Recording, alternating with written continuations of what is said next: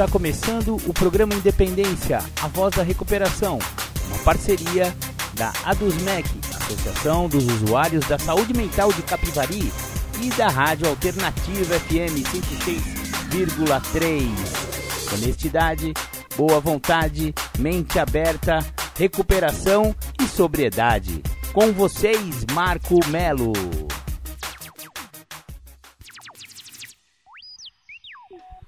Marco Melo sou eu e você já está no programa Independência deste domingo, dia 8 do 8 de 2021. Sejam muito bem-vindos. Para começar o programa, como sempre, vamos ouvir aquela lá do The Flanders. Exatamente, um dia perfeito. Bacana, vou, ouvimos aí The Flanders, um dia perfeito. A música que fala sobre aquele alcoólico de luxo, né? Aquele alcoólico gente de quem? É, o alcoolismo acomete qualquer raça, classe social, credo, pessoas de todos os tipos vão ser é, também acometidos, prejudicados pelo álcool e pela doença do alcoolismo, que ela, ela incide na, na população de 10, 15%. Existem controvérsia exatamente é, quanto ao, ao índice né? Mas é entre 10 e 18 até por cento, sabe?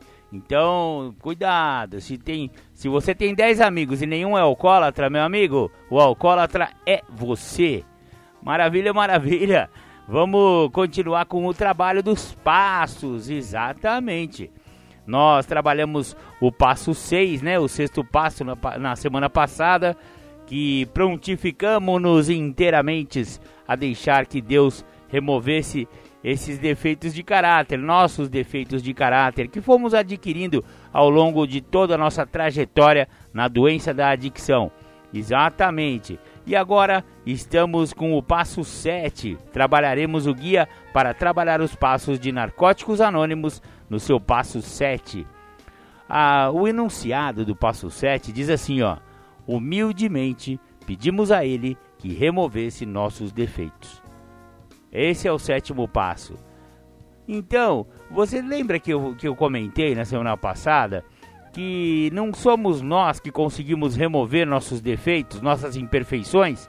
É, quem tira nossas imperfeições é o poder superior, que a maioria dos membros entende como um Deus amoroso.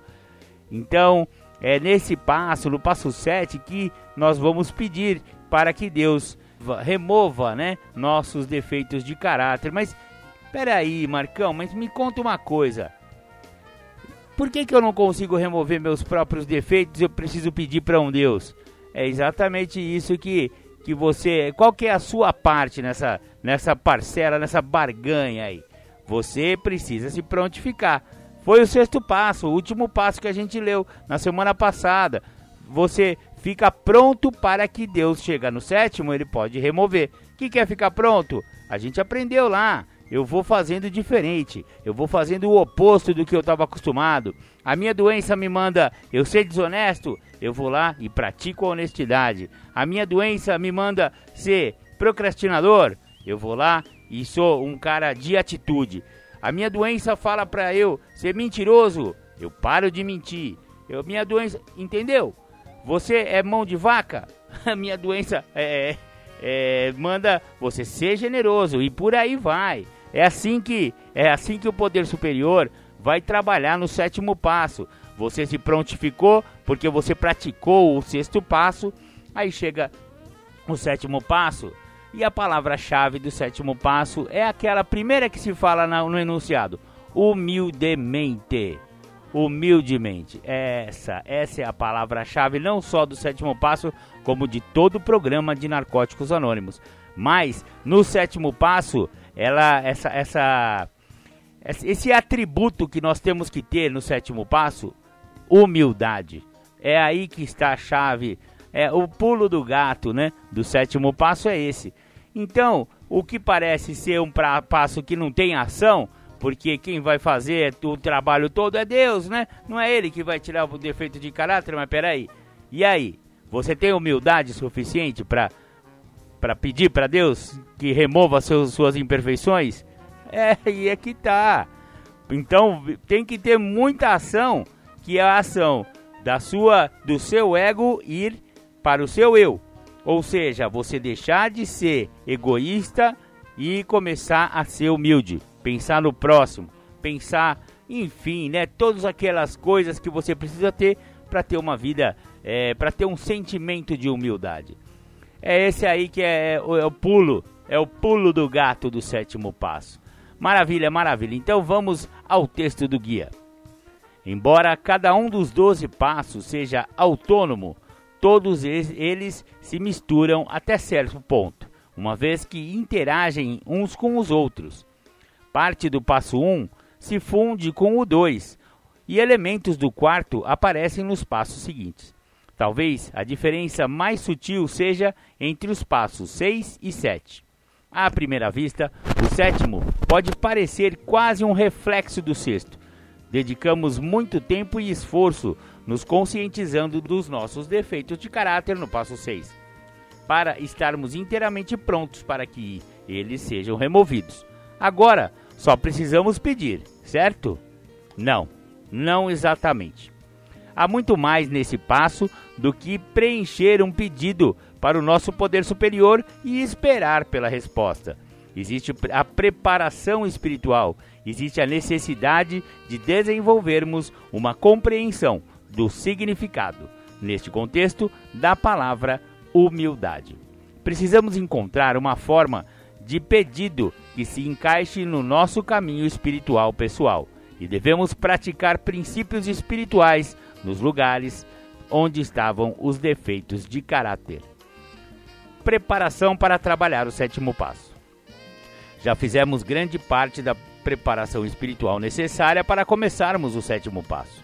É importante entendermos a conexão entre o trabalho que realizamos e o seu resultado. Todos os passos anteriores serviram para semear a humildade em nosso espírito. Neste passo, as sementes se enraizam e crescem.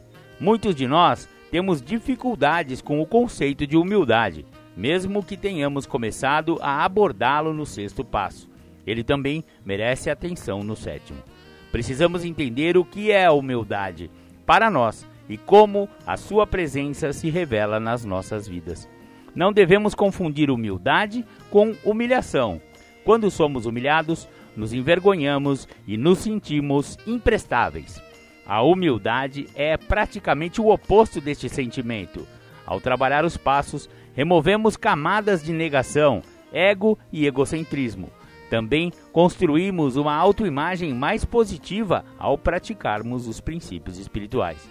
Antes não conseguíamos ver nossa força, porque a parte boa e saudável estava escondida por trás da nossa doença. Agora, isso já é possível. Isso é humildade. Alguns exemplos de como ela costuma se revelar podem nos ajudar a compreender o conceito iniciamos a recuperação com ideias fixas. Desde então, tudo aquilo em que acreditávamos no passado foi questionado. Fomos bombardeados com novos conceitos. Por exemplo, se acreditávamos estar no controle, o simples fato de ter chegado à NA admitindo nossa impotência provavelmente foi o bastante para modificar nosso ponto de vista. Por causa da adicção, não conseguimos aprender as lições que a própria vida poderia ter ensinado quanto ao real controle que uma pessoa detém. Através da nossa abstinência e do trabalho dos primeiros seis passos, aprendemos muito a respeito da vida. Muitos de nós chegamos à NA com uma certa mentalidade de rua. O único meio que conhecíamos para conseguir o que queríamos era indireto e através da manipulação. Não percebemos que podíamos simplesmente ser francos e ter a mesma chance, ou talvez até melhor, de preencher nossas necessidades. Passamos anos aprendendo a dissimular expressões faciais, a esconder nossa compaixão e a endurecer. Quando chegamos à NA, éramos muito bons nisso. Tão bons de fato que os adictos novatos provavelmente nos viam como exemplo, da mesma maneira que considerávamos os adictos mais velhos quando começamos a usar. Aprendemos a suprimir toda a humanidade e, em muitos casos, nos tornamos completamente desumanos. saímos da arena na qual tais jogos aconteciam e assim nos expusermos a novas ideias. Aprendemos que podíamos ter sentimentos e mostrá-los. Aprendemos que as regras da rua só faziam sentido na rua. No mundo real, elas eram loucas e muitas vezes perigosas. Ficamos mais suaves e vulneráveis. Não confundimos mais gentileza com fraqueza. Esse tipo de mudança provoca um efeito drástico. Chega até a alterar nossa aparência física. Testa e maxilares contraídos transformam-se em sorrisos. Lágrimas fluem livremente, descobrindo nosso espírito escondido. Muitos de nós chegaram a NA convencidos de que eram vítimas de má sorte, circunstâncias desfavoráveis e conspirações para frustrar suas puras intenções. Acreditávamos que éramos boas pessoas, mas profundamente incompreendidas. Justificávamos como autodefesa todo o dano que causamos, quando conseguíamos perceber que tínhamos feito algum mal. Sentimentos de autopiedade caminhavam lado a lado com esta atitude. Deleitávamos-nos com o nosso sofrimento e sabíamos secretamente que nosso ganho através da dor era não ter que enxergar a nossa responsabilidade. Mas os primeiros seis passos nos levam a fazer exatamente isto: enxergar a nossa responsabilidade nas situações da vida. Pensávamos que algumas delas aconteciam conosco. Agora vemos como, na verdade, elas foram criadas por nós. Tornamos-nos conscientes de todas as oportunidades que desperdiçamos Paramos de culpar outras pessoas pelo nosso papel na vida. Começamos a perceber que o ponto a que chegamos foi determinado principalmente pelas nossas escolhas. Humildade é um sentimento da própria humanidade. Se esta for nossa experiência inicial com o sétimo passo, poderá ser o momento em que sentiremos pela primeira vez compaixão por nós mesmos.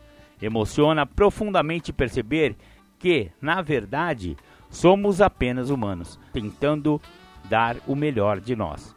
Tomamos decisões boas e ruins, esperamos que deem bom resultado. Com esse conhecimento a nosso respeito, percebemos que, assim como nós, as outras pessoas também estavam tentando fazer o melhor. Sentimos uma verdadeira afinidade com os outros, sabendo que somos sujeitos às mesmas inseguranças e fracassos que, e que todos temos sonhos para o futuro. Agora precisamos reconhecer nossa própria humildade e explorar a maneira como ela aparece na nossa vida diária. Perguntas: Que atitudes minhas já mudaram desde que estou em recuperação? Onde o que estava inflado se esvaziou, permitindo que o meu lado saudável viesse à tona? De que maneira a humildade influi na minha recuperação? De que maneira a consciência da minha própria humildade me ajuda a trabalhar este passo? O trabalho dos passos anteriores nos ajudou a construir um relacionamento com o Deus da nossa própria compreensão. Este empenho terá valido muito a pena se prosseguirmos com o passo 7. No segundo passo, começamos a pensar pela primeira vez num poder superior que pudesse nos ajudar a encontrar a recuperação da nossa adicção.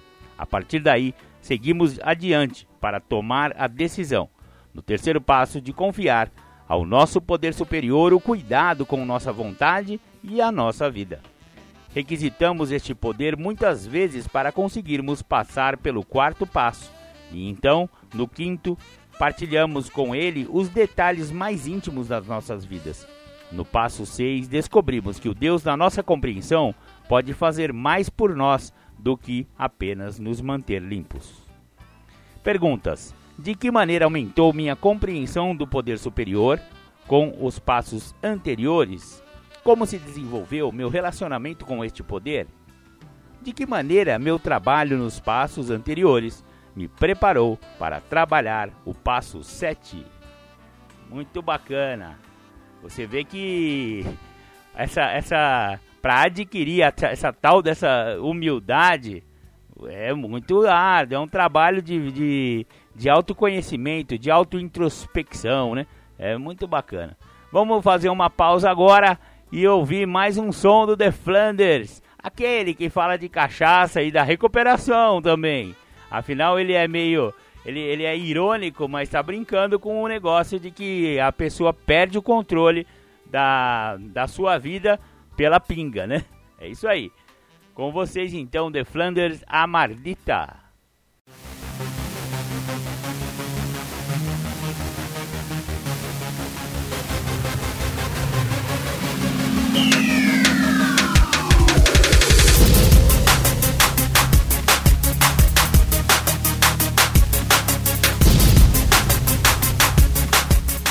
Você está ouvindo o programa Independência, a voz da recuperação. Para participar ou tirar suas dúvidas, ligue 3492 3717 ou então pelo WhatsApp 99650 1063.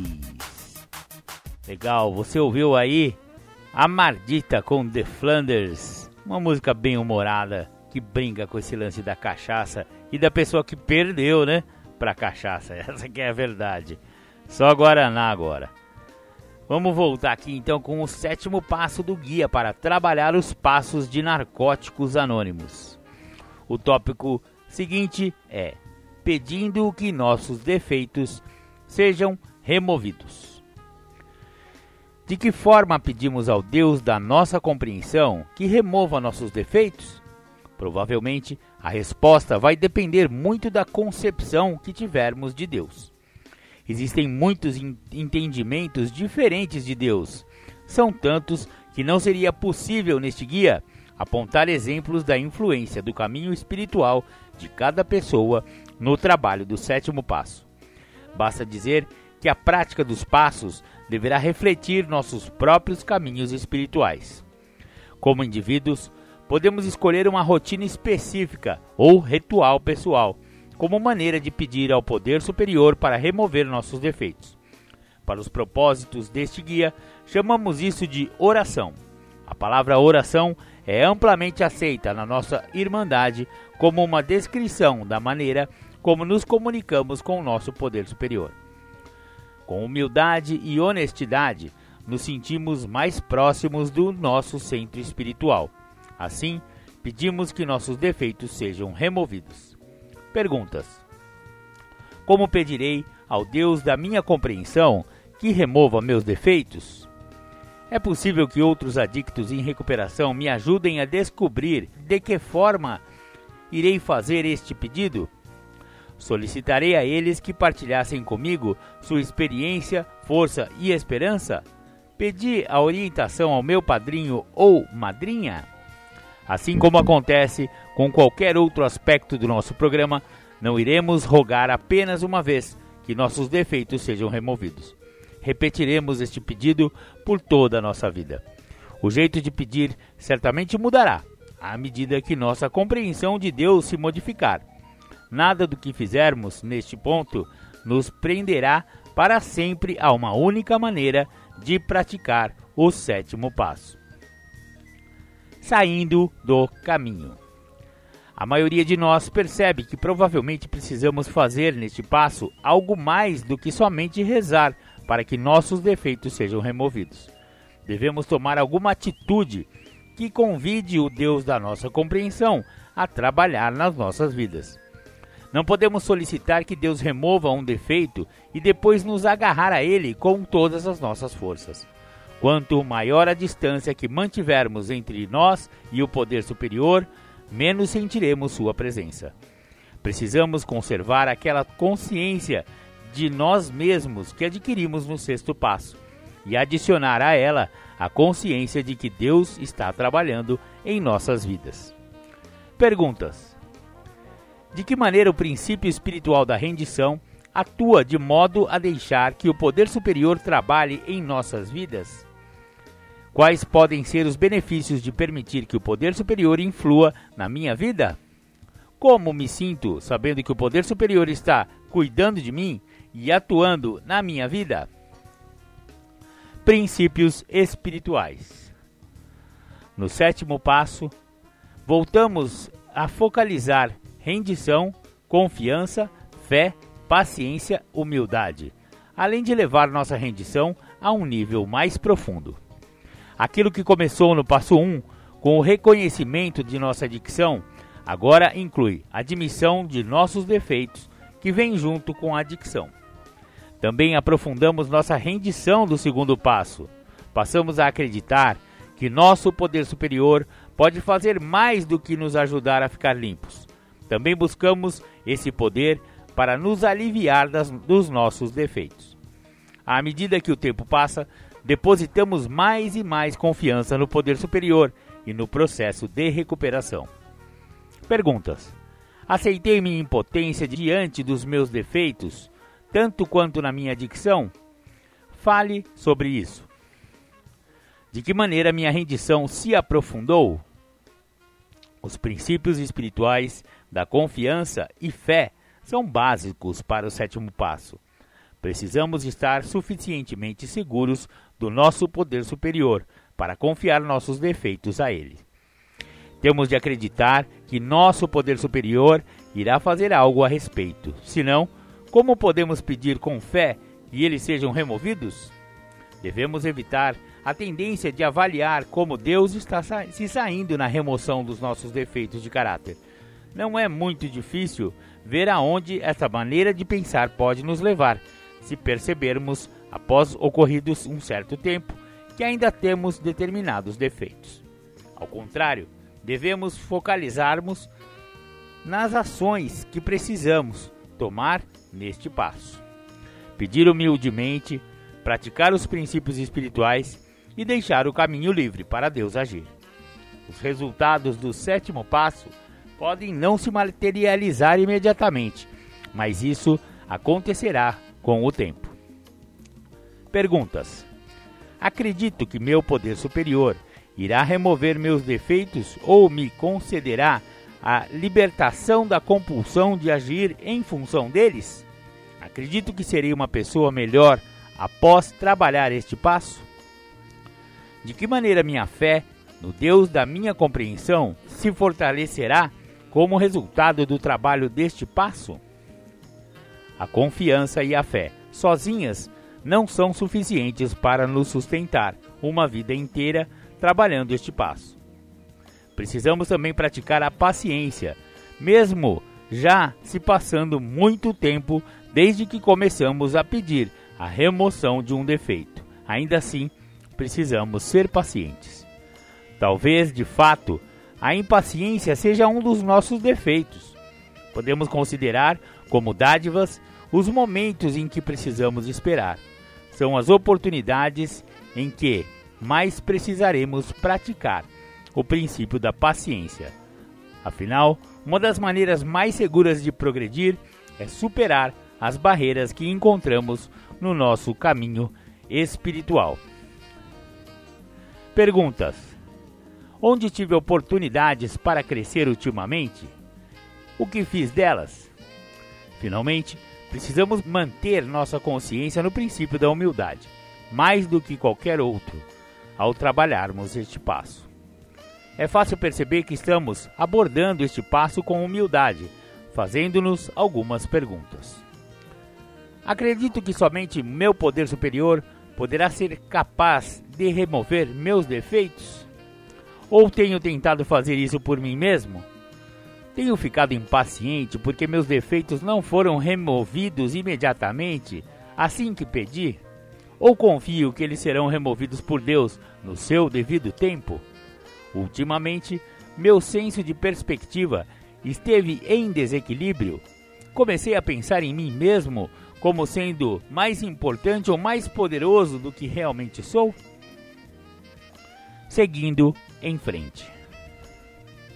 Neste ponto, podemos nos perguntar como deveríamos estar nos sentindo. Pedimos ao Deus da nossa compreensão que removesse nossos defeitos. Praticamos fielmente os princípios do nosso programa da melhor forma possível. Claro, não estamos mais usando e provavelmente muitas circunstâncias externas das nossas vidas melhoraram. Nossos relacionamentos talvez sejam mais estáveis, mas será que mudamos? Será que nos tornamos pessoas melhores? Com o tempo, descobriremos que Deus vem trabalhando na nossa vida. Podemos até estar surpresos com o nível de maturidade ou de espiritualidade que demonstramos ao lidar com uma situação em que há alguns anos teríamos agido sem muita espiritualidade. Um dia percebemos que algumas das nossas antigas maneiras de agir se tornam tão estranhas para nós como eram os princípios espirituais quando iniciamos a prática. Depois de uma revelação como esta, talvez comecemos a pensar sobre quem éramos quando chegamos a NA e como agora parecemos muito pouco com aquela pessoa. Perguntas: Houve momentos em que soube evitar agir em função de um defeito de caráter e, em vez disso, praticar um princípio espiritual?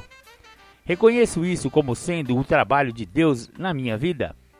Quais defeitos foram removidos da minha vida ou cujo poder sobre mim foi atenuado? Por que o sétimo passo produz um sentimento de serenidade? Começamos a viver vidas mais espiritualizadas. Paramos de pensar tanto sobre o que vamos obter, até mesmo da nossa recuperação, e começamos a ver como podemos contribuir. As atitudes que tomamos para sustentar e nutrir nosso espírito tornam-se hábitos. Podemos até encará-los com prazer. Descobrimos que somos livres para escolher a maneira como iremos enxergar qualquer situação nas nossas vidas. Paramos de reclamar sobre pequenas inconveniências, como se fossem grandes tragédias. Tornamo-nos capazes de erguer a cabeça com dignidade e manter nossa integridade, não importando o que a vida nos apresenta.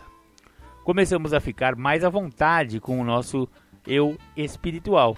Crescerá nosso desejo de melhorar nossos relacionamentos. Começamos então este processo no passo 8. Maravilha! Muito legal! Então este foi o sétimo passo do guia para trabalhar os passos de narcóticos anônimos. Você viu que esse passo ele já é bem avançado no programa de, de recuperação dos 12 passos, né?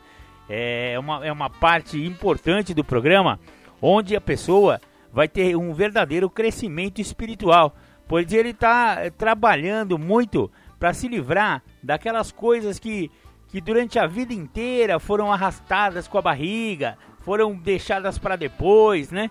E aqueles defeitos que ficam martelando, martelando, martelando e não param nunca. E vários deles até inclusive os fizeram usar droga. É, porque uma, uma das características, né, um dos resultados de uma série de defeitos de caráter é afogar isso em álcool e droga. A verdade é essa, né? Então a pessoa que fica é, atuando no defeito de caráter, ele tem muito mais chance de recair. Então o sétimo passo também é uma espécie de antídoto para que a pessoa continue em franca recuperação. E as pessoas que atravessam o sétimo passo, fora estarem de parabéns, né, por estarem já num, num, numa, numa parte tão evoluída, né, de si mesmos, também estão numa parte evoluída do programa de recuperação de narcóticos anônimos. Bacana, bacana! Vamos continuar aqui com o nosso programa Independência. Vamos ouvir mais um som, vamos botar aquele rapzinho de recuperação aí e já já a gente volta.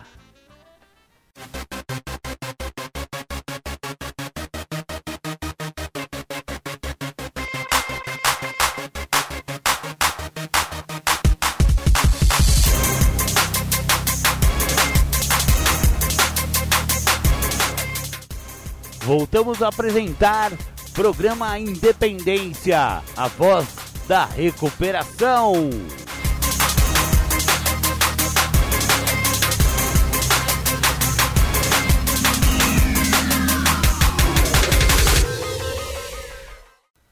Legal, você ouviu aí o rap da recuperação, um rap feito por membros de NA, muito bacana. Eu gosto de tocar esse som aí pra gente. Ele tem a ver com o programa Independência. Agora vamos para a primeira temática do dia com o companheiro Julião e ele vai falar sobre aquilo que preciso tratar. Bom dia, vamos falar de tratamento. Hoje nós vamos falar sobre aquilo que eu preciso tratar, que é o que falta, que é algo muito maior do que eu acredito que eu tinha um tal problema com o uso de álcool e droga, eu achava que era grande, mas eu começo a entender que aquilo que me falta é muito maior do que isso que eu achava que era grande, que era o uso de álcool e de droga. E aí eu preciso sacar. Falta-me conhecer quem eu sou, me falta entender os meus limites para com a vida, me falta entender aonde que faltou acolhimento, me falta também entender por que, que eu sou tão resistente a questões onde eu tenho que aceitar, me falta muito os fatores de responsabilidade para que eu possa amadurecer e me falta tudo. E quando eu começo a olhar esse vazio de tudo que me falta, me preocupa muito. E aí eu deixo de desfrutar do benefício do programa, que fala na última parte do mais será revelado, especificamente na última folha, que diz que a única coisa que o programa cumpre, e cumpre mesmo, e vai realmente me ajudar, é na libertação da doença da adicção que foi o segredo que tanto me escapou. O restante, que é toda essa junção de faltas que eu tenho, quem vai ter que fazer a composição para tampar esses buracos, essas lacunas, vai ser a minha pessoa. Mas se eu busco dentro de uma condição aí de omissão, não olhar o que me falta e ficar-me justificando, racionalizando, transferindo, pondo culpa nos outros, buscando uma forma chula, uma forma vil, aquela forma bem barata para que eu não seja visto dentro de tudo que eu não quero me modificar, obviamente eu vou sempre reclamar de algo que me falta. Porque o programa me dá condição para que eu entenda por quais motivos me falta saber quem eu sou, mas aí eu não quero ter contato comigo. Quarto, quinto passo. Obviamente o programa me ajuda a interpretar por que, que me falta tantos limites na minha vida. Mas eu não quero olhar o que o programa me oferece. Está lá, do primeiro ao sexto passo. Eu também não quero, meu Deus do céu, entender que me falta acolhimento por causa que eu sou um cara que sofro dentro do oitavo e nono passo. Eu não tenho a visão de me restituir, resignação, sabe, fazer aquela tal reparação que é algo de profunda importância, não para o outro, para mim, para que eu me liberte dos piores momentos que eu já causei para mim. Não causo nunca para o outro. O outro se permite passar problemas ruins na vida dele. Obviamente eu sofro de uma falta de aceitação tremenda. Notoriamente eu não tenho mudança. Eu preciso entender onde reside o meu verdadeiro equilíbrio emocional. Está lá, no 11 passo fala disso. A hora que eu interpreto onde reside o meu verdadeiro equilíbrio emocional, eu passo a aceitar mais as coisas eu começo a não querer mais ficar tentando fugir, saindo nuvem a, a voar, tipo porta fora, como nuvem de fervor, como fala na literatura. Eu preciso sacar. Me falta responsabilidade para amadurecimento, porque no sexto e sétimo passo já me deixa claro. Por que pedir algo, Júlio, se você não está compreendendo que você teve que chegar ao tal estado de desespero para ficar pronto?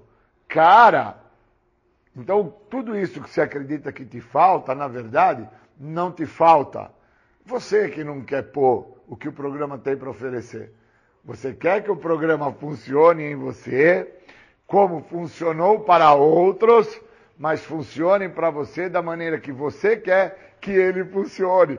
E isso não vai conseguir nunca nessa tua vida, Júlio, pois o programa vai funcionar com o que ele oferece, não com o que você oferece. E essa inversão de valores não me deixa ver o tal desequilíbrio emocional.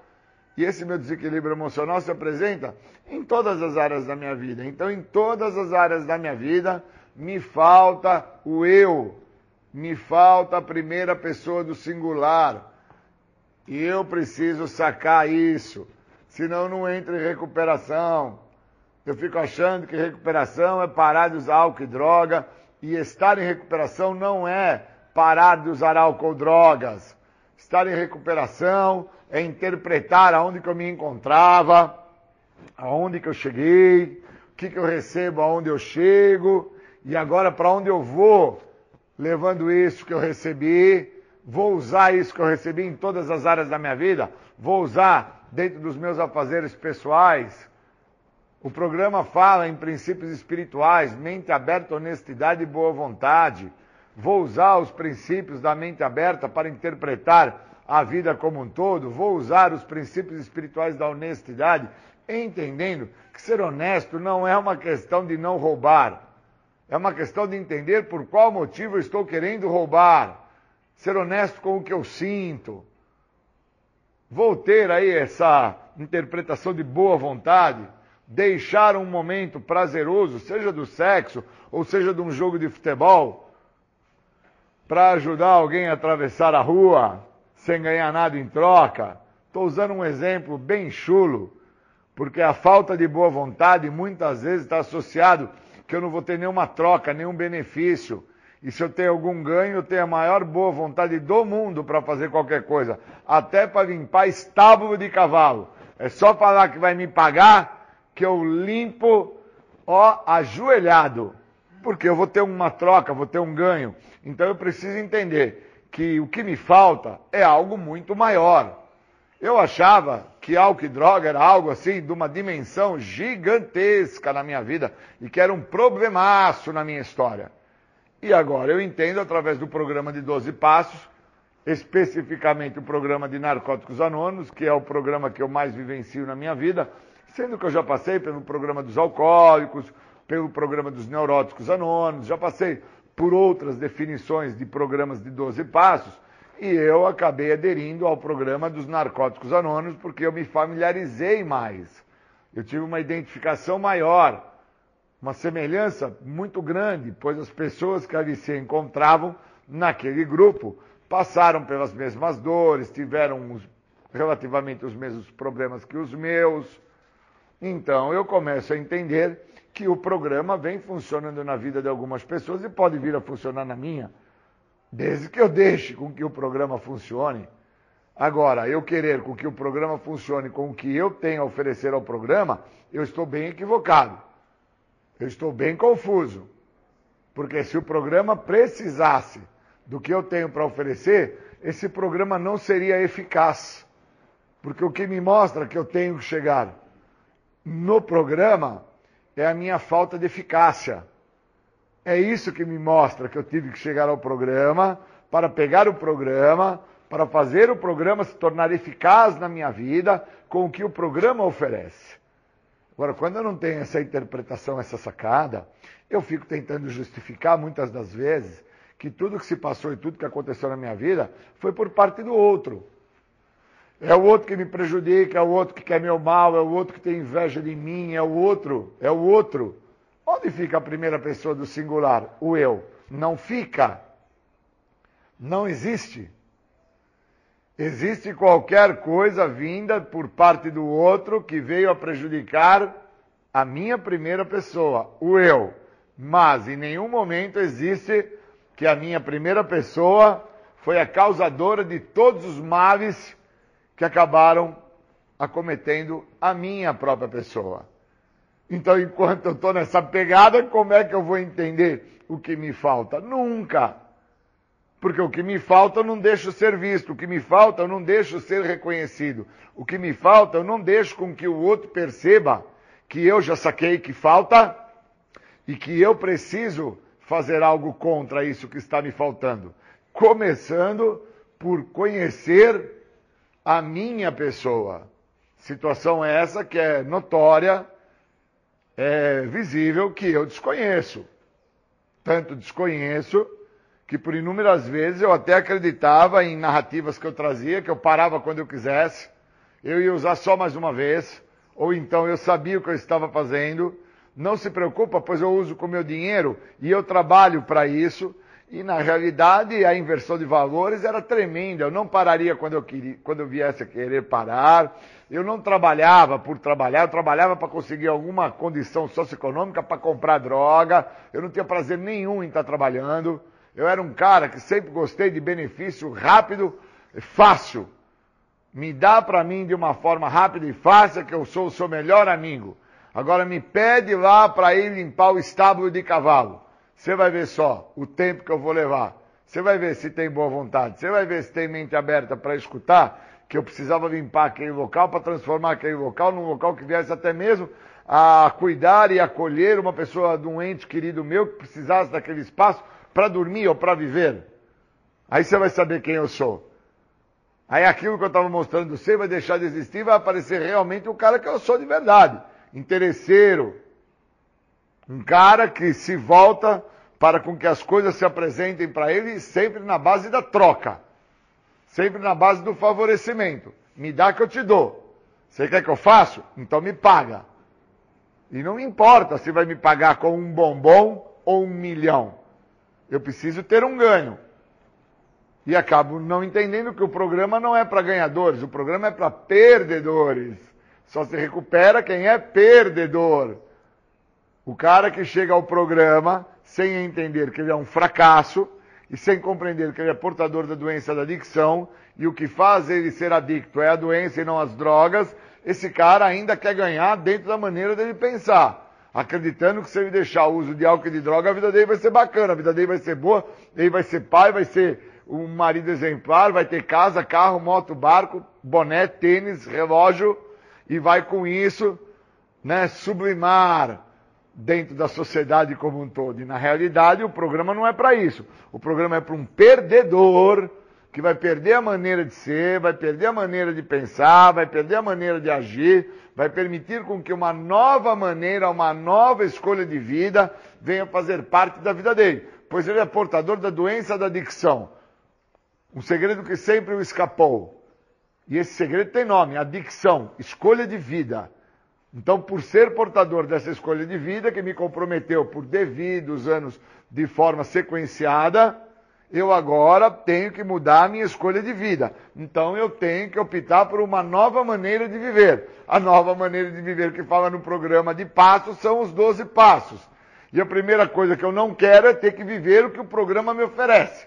Eu quero que o programa funcione dentro do que eu ofereço ao programa. Obviamente não vai funcionar, obviamente eu vou estar fadado ao resultado final de uma pessoa que é portadora da doença da adicção, que é retornar ao uso de álcool e de drogas, independente por quanto tempo eu esteja já sem fazer o uso até o presente momento. Que seja um dia, dez dias, cem dias, mil dias ou dez anos. Não importa. Estarei fadado a retornar ao uso, pois eu sou portador da doença. O que me faz adicto é a doença e eu preciso entender o que me falta. Não entendo o que me falta, não consigo entrar em tratamento. Fico dentro de uma narrativa chula, um farelo. Fico dentro de uma exposição de algo, acreditando que o outro vai compreender que o vizinho me prejudicou, o meu irmão me prejudicou porque ele tinha ciúmes de mim, a namorada que eu arrumei me corneou. A minha mãe não gosta tanto assim de mim, ela gosta mais da minha irmã, porque a minha irmã faz as coisas para minha mãe. E eu preciso parar de fazer essa conta transferência que eu desejo imaturo de ser feliz de uma pessoa que não consegue encontrar felicidade em viver. E o estado de felicidade desta pessoa, obviamente falando de mim, teve muito associado ao uso do álcool e das drogas. E quando eu usava, eu era extremamente feliz. Na realidade, eu sofria de uma falsa felicidade, pois eu não sabia que aquilo que eu usava mudava a minha maneira de pensar, minha forma de agir, meu jeito de ser. Então, aquilo que eu tinha que ser, de verdade, um garoto que precisava trabalhar sua inferioridade, sua obesidade, seus complexos, nunca assim eu fiz. Porque o uso de álcool e de droga deteve o processo de evolução, de crescimento, notoriamente eu me transformei em algo que eu não sabia que eu estava por me transformar. Quando eu chego ao programa, eu chego faltando tudo. Faltando tudo. Não é faltando somente o meu nome, é faltando tudo. Quando eu falo tudo, eu estou falando em algo muito maior do que o uso de álcool e de drogas, que eu achava que era algo de uma dimensão tremenda de grande, que eu achava que porque eu fazia uso de álcool e de drogas, então esse negócio que eu usava era, era assim de uma dimensão que me prejudicava, me atrapalhava, me, me fazia, e na verdade isso tudo era um estado de, de devaneio, de loucura, que eu assim manifestava. Porque o uso de álcool e de droga era só o uso, os problemas que me levavam ao uso eram muito maiores. Eu nunca tinha olhado para os problemas que eu já trazia comigo desde a minha infância. Fui crescendo, fui alimentando esses problemas, fui dando vida a esses problemas. Esses problemas passaram a agir por conta própria. uma vez que eu, portador da doença da adicção, não do uso de álcool e de droga, da doença, não entendendo que a doença tem vida própria, a mesma se alimenta dos meus complexos, obviamente eu preciso alimentar esses complexos. E aí eu passo a alimentar eles com cocaína, crack, maconha e pinga. Como a doença da adicção é uma doença que tem duas vertentes muito fortes, que é a compulsão e a obsessão, toda vez que eu estava muito triste, eu usava um pouquinho de droga, eu já ficava contente.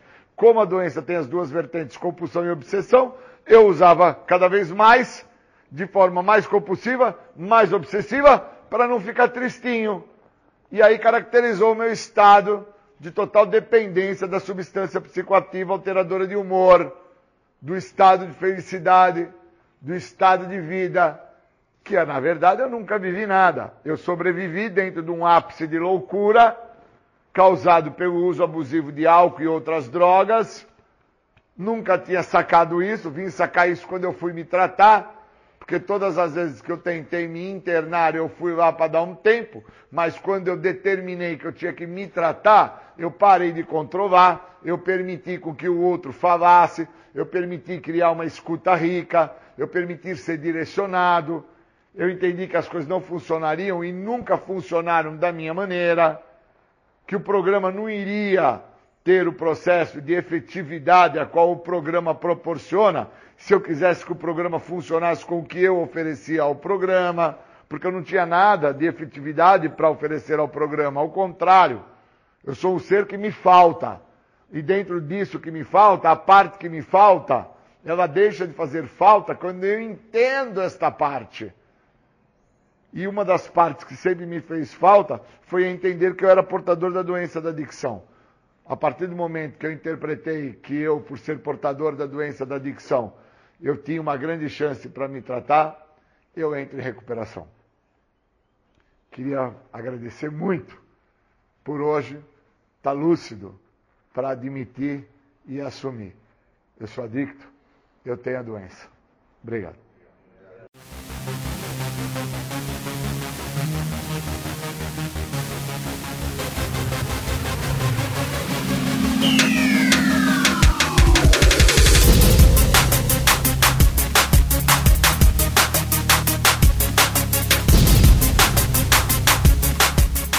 Você está ouvindo o programa Independência, a voz da recuperação. Para participar ou tirar suas dúvidas, ligue 3492 3717 ou então pelo WhatsApp 99650 1063. Muito legal, voltamos com o programa Independência, a voz da recuperação. Legal você estar aí com a gente neste programa que falamos bastante sobre o sétimo passo de Narcóticos Anônimos. Agora, no segundo bloco, vamos para nossa temática com o Bruno Góes. O Bruno vai falar sobre família. Se a família é importante na recuperação do adicto. Será que é? Eu tenho certeza que é, mas vamos ouvir o que, que o Bruno fala a respeito disso. Com vocês então, Bruno Góes. Sejam todos muito bem-vindos, muito bem-vindas. Muito feliz de poder estar aqui com vocês novamente. Para quem ainda não me conhece, para quem nunca me viu, meu nome é Bruno Renato Góes. É, eu tenho 35 anos de idade, trabalho com dependência química desde os 17 anos de idade, desde os 18, na verdade, né? Que eu trabalho diretamente com adictos e codependentes é, dentro de instituições e agora eu tenho feito esse trabalho na internet aí há mais ou menos dois anos, né? O tema do nosso encontro de hoje, da nossa live de hoje aqui é a família, né? O quanto a família é importante na recuperação o quanto a família é importante nesse processo de recuperação. E eu é, acredito muito no processo do adoecimento, né? Eu, eu falo muito sobre isso, inclusive eu falei na live do Cláudio, né? A gente conversando lá sobre adicção. O tema da live lá era obsessão, compulsão e ego. E aí eu trago esse processo de adoecimento justamente através dessas três características, né?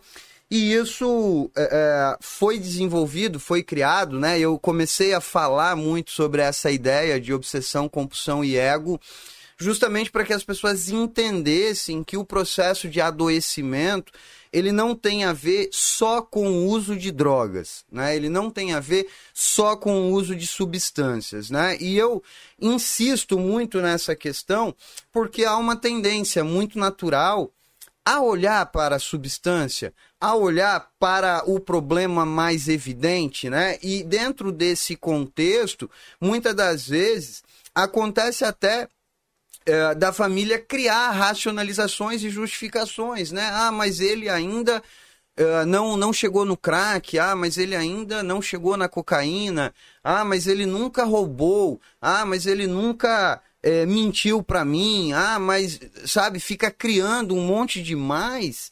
E esse processo de adoecimento, ele precisa ser visto de uma maneira mais transparente, mais clara. Né? Então, é muito importante que nesse momento, né, pra, quando eu venho para um processo de tratamento, quando eu me disponho a assistir um vídeo como esse ou a conversar com outras pessoas sobre o problema, vou para uma reunião de amor exigente, Naranon, Alanon, é muito importante que estejamos de mente aberta.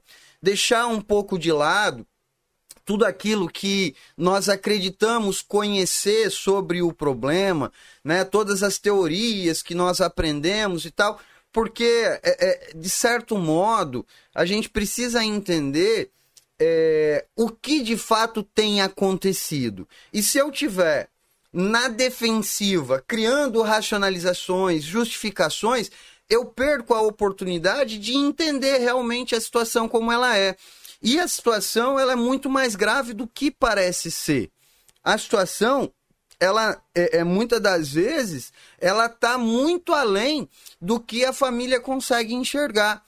Recentemente, acho que foi hoje ou ontem, né? Essa, essa noite aí, teve um rapaz muito jovem é, que veio a falecer de overdose, né? Médico, se eu não me engano, ele trabalhava no SAMU né? E, e aí, assim, uma morte bastante trágica, uh, bastante triste, porque um rapaz muito novo, recém-formado, iniciando uma trajetória profissional, e aí ele morreu. E, e, e é, é, muito interessante isso, porque é, as pessoas têm a visão de que o adicto é aquele indivíduo que está na favela, é aquele indivíduo que está na, na sarjeta, é aquele cara que é, emagreceu e tá todo esquelético, e é o cara que tá roubando, é o cara que ficou agressivo, e a gente precisa quebrar um pouco desse preconceito, né? A gente precisa é, ter um pouco mais de clareza e um pouco mais de mente aberta para entender o problema como de fato ele é.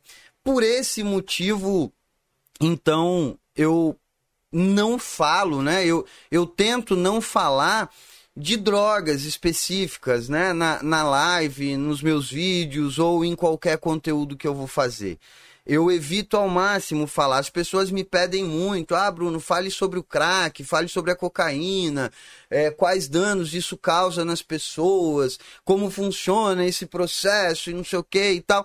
E eu não gosto de falar, porque há uma tendência natural já das pessoas a ficarem olhando para isso. E se eu falar sobre isso, vai criar mais racionalização ainda. Então, nesse momento, né, a partir de agora, convido a todos que estão tá aqui assistindo a estar de mente aberta, né? Estar de mente aberta, é, ouvir com carinho, se dispor a refletir tudo aquilo que a gente vai trazer aqui nesse momento.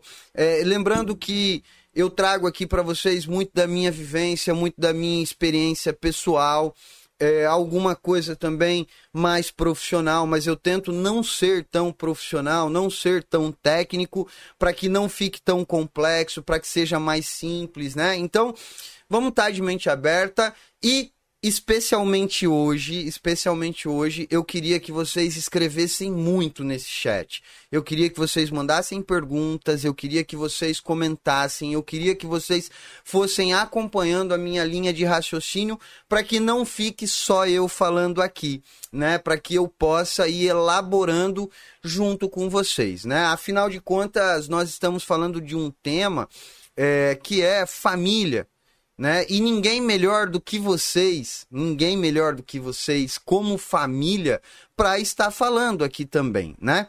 Então, vamos lá. Primeiro ponto, né, que eu quero entrar com vocês aqui nesse momento né? Desde já, mais uma vez, da boa noite. Minha mãe está aí participando, Juliana já deixou seu boa noite, Ana Paula, Felisberto Coutinho também deixou boa noite, Ivânia, Manuela e Ana Paula. Boa noite a todos vocês, sejam muito bem-vindos, né? Primeiro ponto que eu queria abordar aqui com vocês, que eu queria entrar, né? Que eu queria é, que vocês entendessem por onde a gente vai, é com relação ao conceito de adicção né? E, e, e, essa é uma questão que eu insisto muito, porque, como eu falei, as pessoas tendem a olhar para a substância, né? Tipo de droga, quantidade de droga, frequência do uso de droga, e a gente precisa deixar isso um pouquinho de lado nesse momento. Precisamos entender o que de fato, o que realmente é a adicção, até para que eu possa entender qual é o papel da família nesse processo. Né? O que é que a família representa nesse processo? O quanto a família pode contribuir dentro desse processo? Eu tenho recebido muitas famílias e todas, todas, todas as famílias me perguntam: Bruno, como eu faço para ajudar o adicto? Como eu faço para ajudar meu filho? Como eu faço para ajudar meu irmão? Como eu faço para ajudar meu esposo? E se de fato queremos ajudar essas pessoas, e eu acredito que vocês querem ajudar, nesse momento a gente precisa entender do que é que se trata. A gente precisa entender do que é que estamos falando aqui. O que realmente é adicção? Porque é, é não dá para ficar limitado apenas a um tipo de substância. Porque se a gente partir da premissa de que o problema é a substância, suponhamos aqui que nós estamos falando de uma pessoa que usa crack, né? Ah, porque o problema é o crack, é a droga mais pesada que tem no momento, porque é, é a, a droga aí é, que tem devastado famílias no mundo inteiro e o crack é a droga mais pesada, isso, isso, isso, e enfim, né? Se a gente fosse falar só do crack, o que é que as pessoas não percebem? Que se o problema for só o crack, quando esse indivíduo parar de usar o crack, é como se o problema não existisse mais. E a gente esquece que existe um ser humano. O crack, por si só, ele não desenvolveu essa pessoa. O crack por si só não estabeleceu padrões de comportamentos na vida dessa pessoa. O crack por si só não obrigou essa pessoa a fantasiar, a criar histórias, a mentir. Não foi. Essa pessoa, esse indivíduo, esse adicto, para além do uso do crack, ele desenvolveu padrões de comportamento. Ele teve que mudar a sua maneira de viver para que ele pudesse sustentar toda essa trajetória de descontrole. Então, o problema não é a substância. Ah, Bruno, mas depois que ele usou o crack, a vida dele mudou muito. Sim, óbvio, fato. Nós estamos falando de uma substância que provoca compulsão. Nós estamos falando de uma substância que traz uma sensação de prazer e satisfação que o corpo humano por si só é incapaz de sentir o corpo humano por si só não consegue chegar no ápice de prazer que uma droga como o crack proporciona para um indivíduo.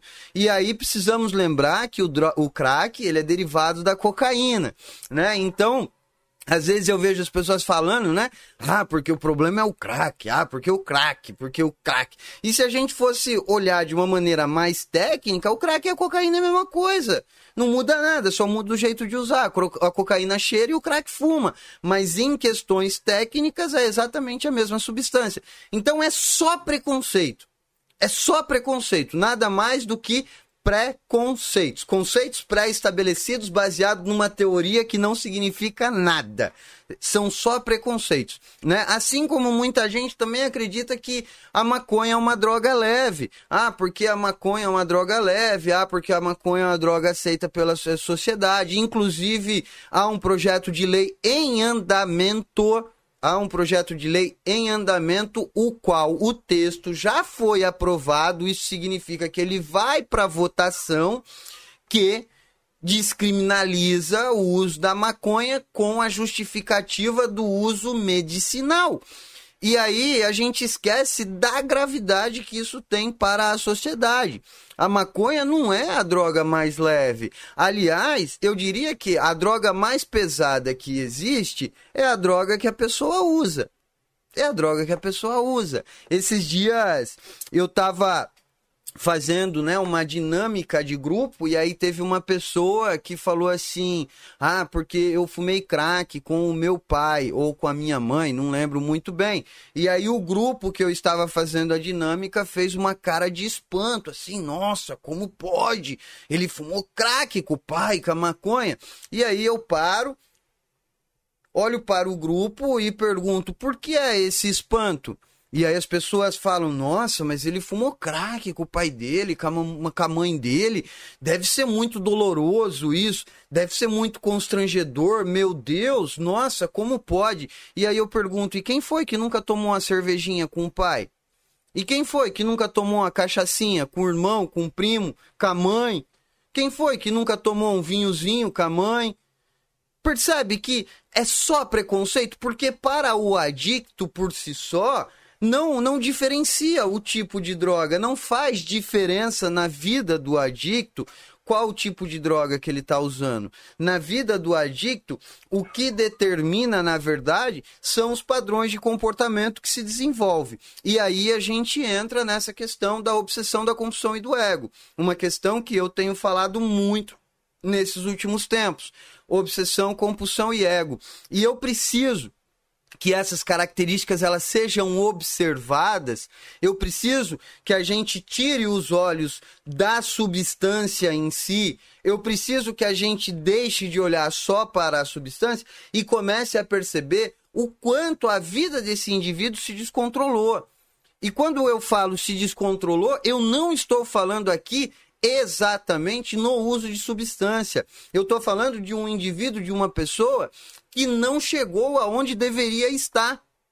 Não chegou. Porque, imagina só, um indivíduo de 30 anos de idade.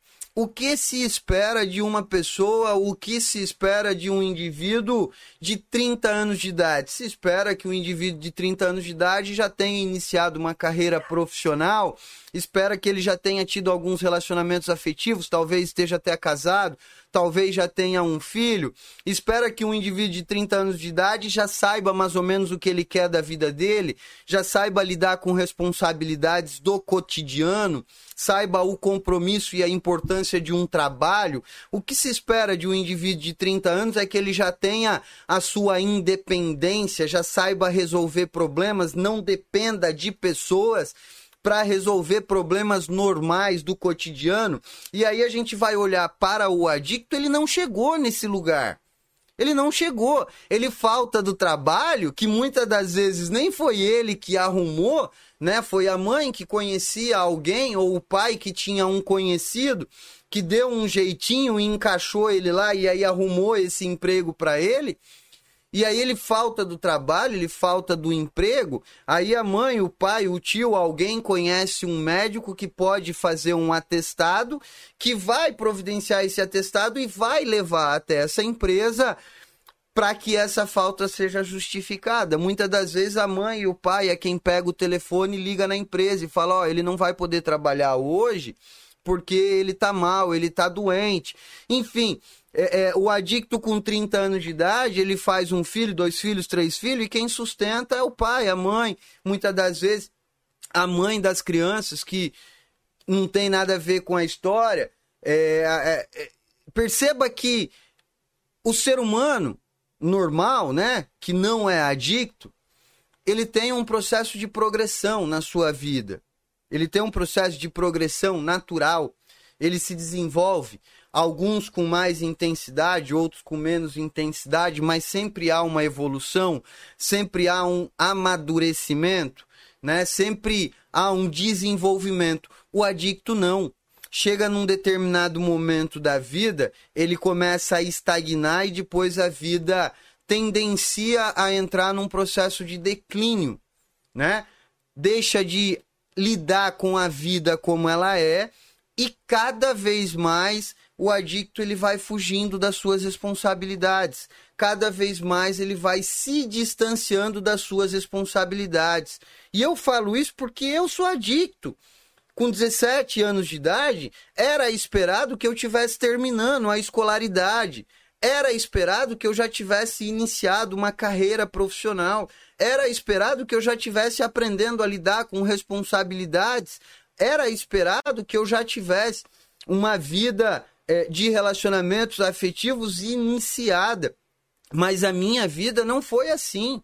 Não foi assim que as coisas aconteceram. Meus irmãos, com 17, 18 anos de idade, eles já ajudavam dentro de casa, eles já contribuíam, eles eram responsáveis, eles participavam dos processos de tomada de decisão, eles participavam das reuniões de família e eles ajudavam a resolver problema. Eu, com 17 anos de idade, era o problema. Essa é a diferença. Então, não é exatamente a droga em si. A droga, ela entrou nesse meio de caminho, ela entrou nesse processo por uma via muito comum, porque nós estamos falando de um país onde culturalmente é normal usar droga, né? Infelizmente, no nosso país faz parte da cultura, né? Afinal de contas, hoje é sexta-feira, sextou, né? Sextou, dia de happy hour com os amigos, tomar uma cervejinha, cheirar uma cocaína, fumar um baseado, relaxar, espairecer, desopilar o estresse que o meu trabalho me traz, né? Então, nós vivemos num país que é normal, é natural, faz parte e é aceito por muita gente. Pela grande maioria das pessoas é aceito faz parte da normalidade. E, e, e, e aí, a grande maioria das pessoas entra para as drogas por essa via. Não é porque o cara era um alienígena ou porque aconteceu alguma coisa extremamente traumática na vida dele, ou porque ele sofreu alguma coisa, um dano e nossa, meu Deus, né? Eu vejo muitas das vezes as pessoas é, perguntando para mim, Bruno, mas por que é que ele começou a usar droga? Eu queria tanto descobrir. Eu vi pessoas até procurando hipnose, sabe? Para tentar descobrir por que é que o cara começou a usar droga, como se o fato de eu descobrir o porquê eu comecei a usar droga garantisse alguma coisa. Ah, agora eu descobri, eu comecei a usar droga porque minha família era uma família muito simples, humilde. E aí, o que é que vai mudar? Não vai mudar nada. Vou continuar sendo a mesma pessoa. Nada aconteceu. E, e, e quantas pessoas nasceram na mesma condição que eu? Quantas pessoas viveram os mesmos traumas que eu? Quantas pessoas experimentaram experiências como a minha e não são adictas por isso? Então, para o adicto descobrir por que começou a usar, não vai mudar nada. E, e, assim, é mais simples do que parece. É mais simples do que parece. A grande maioria começou a usar porque também entrou nessa galera que achava que era normal. Ah, Bruno, não, mas não é normal, não é normal, não pode ser normal. Lógico que é. Lógico que é. Vai lá na praça principal da sua cidade agora. Vai lá na praça principal da sua cidade agora, hoje. Assim que terminar essa live, eu garanto para você, eu tenho certeza absoluta, mesmo com coronavírus, mesmo com pandemia, mesmo com o que quer que seja, eu tenho certeza absoluta que você vai encontrar pelo menos uma pessoa bebendo e uma pessoa fumando maconha. Eu não tenho dúvida disso. E se você procurar um pouquinho mais, você vai encontrar alguém cheirando cocaína e mais um pouquinho você vai encontrar alguém fumando crack. Na praça, na praça da sua cidade. E eu tô te falando isso porque eu moro hoje em Natal, Rio Grande do Norte, moro em Parnamirim, na verdade, que é uma cidade vizinha, mas se eu for na praia de Ponta Negra agora, mesmo com pandemia, eu tenho certeza que eu encontro alguém bebendo bebida alcoólica, alguém fumando maconha, alguém cheirando cocaína alguém fumando crack. Eu não tenho dúvida disso. Então é normal. Faz parte, está inserido na sociedade. Não adianta você acreditar que você vai privar o seu filho disso de que há um jeito de você criar uma cápsula é, de vidro ali e você vai manter o seu filho dentro disso. Não, não vai acontecer. Não vai rolar. Então, a maioria deles, se não todos, entraram exatamente por essa mesma via, porque é normal, porque está inserido na sociedade, faz parte do cotidiano. Faz parte do cotidiano. E aí, eu preciso entender que existe alguma coisa de diferente entre eu e os meus irmãos. Existe algo de diferente. Por mais que nós tivéssemos a, a, mesma educação, fomos criados dentro do mesmo teto, dentro da mesma família, com as mesmas possibilidades, com as mesmas características, do mesmo jeito. Pô, eu sou diferente deles. Eu não sou igual aos meus irmãos. Existe algo em mim que é diferente. Eu não sou igual eu sou adicto. Eles não. Eles vão tomar a cervejinha deles no final de semana e quando chegar na segunda-feira cedo, eles vão levantar cedo e vão trabalhar. Eu, se eu tomar uma cervejinha no final de semana, eu não paro. Eu emendo, eu vou embora. E da cervejinha eu vou mais adiante, eu vou mais adiante, eu vou mais adiante, e a minha vida não tem freio. Eu sou diferente. Há alguma coisa em mim que faz de mim uma pessoa diferente. E para além do uso de drogas, existe uma característica que é comum a todos os adictos. Existe algo que é comum a todos os adictos: o descontrole. O descontrole é parte da vida do adicto. O adicto, por si só, independente de estar usando drogas ou não, o descontrole faz parte da vida dele ele se descontrola com muita facilidade. Se ele não está usando droga, ele se descontrola na comida, se descontrola com dinheiro, se descontrola no sexo, se descontrola na masturbação, se descontrola em várias, em várias, em várias áreas que de algum modo proporcione prazer e satisfação de forma imediata. E aí o que nós precisamos entender é o que provoca esse descontrole na vida do adicto. Por que é que o adicto ele se descontrola? O que é que acontece antes do descontrole? Por isso que eu tenho falado muito de obsessão, compulsão e ego. O indivíduo o adicto, ele se descontrola por causa da obsessão, da compulsão e do ego. Quando ele põe uma coisa na cabeça, ele pensa uma coisa, parece que o mundo se desconecta. Parece que o mundo se desconecta. E aí ele pensa só sobre aquilo e na cabeça dele a única coisa que passa é aquilo. Se você falar para ele assim, você vai sair da clínica no dia 18 de dezembro de 2021. Você acabou de internar o cara, ele acabou de entrar na clínica, ele acabou de chegar lá, passou pela triagem, fez lá o processo e internou. Se você falar para ele, você vai sair no dia 18 de dezembro de 2021, a única coisa que vai passar na cabeça dele é o dia 18 de dezembro de 2021. E ele vai pensar um milhão de vezes o que é que ele vai fazer no dia 18. Como é que vai ser o dia 18? Quando é? Será que minha família vai chegar? Será que vai dar certo? Será que eles vão vir mesmo? E ele vai passar esse tempo todinho só pensando sobre isso. E aí dentro desse processo de obsessão, o que é que acontece? Pelo fato de ele estar obcecado por algo, pensando, racionalizando, criando histórias na sua cabeça, isso provoca um vazio imenso um vazio imenso, porque ele pensa, pensa, pensa, pensa, pensa, mas não chega. Ele só pensa, só fica no pensamento. É como se eu pensasse assim: uh, um churrasco de picanha, aquela fatia escorrendo, assim, bem molhadinha, aquela carne suculenta, deliciosa, e eu tivesse morrendo de fome. É, é, é como se eu estivesse pensando sobre uma picanha no momento em que eu tô morrendo de fome. O que é que acontece? A barriga começa até a roncar. Abre um buraco na boca do estômago aqui do tamanho do mundo. E aí, esse vazio que é provocado por esse fluxo de pensamento precisa ser preenchido com alguma coisa. Ele não pode ficar ali vazio, ele não pode ficar essa lacuna. O adicto ele precisa de alguma coisa para preencher esse vazio. Ele precisa de algo que ocupe esse espaço. É onde aparece a compulsão. E aí ele começa a desenvolver compulsão por tudo aquilo que dê prazer e satisfação. Ele vai para a academia, ele quer erguer 50 quilos de ontem para hoje sem nunca ter pisado dentro de uma academia. Ele quer comer, ele come até o pé da mesa, se deixar abre o armário, derruba tudo que tem lá dentro, come até as portas do armário. Ele arruma uma namorada, a vida dele é só a namorada, não tem mais nada na vida dele, é só namoro, namoro, namoro, namoro, namoro.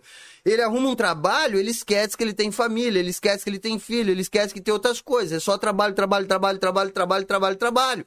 Então, o vazio ele provoca uma compulsão. Ah, Bruno, mas o trabalho, aonde é que aparece o prazer quando o adicto trabalha? É muito simples.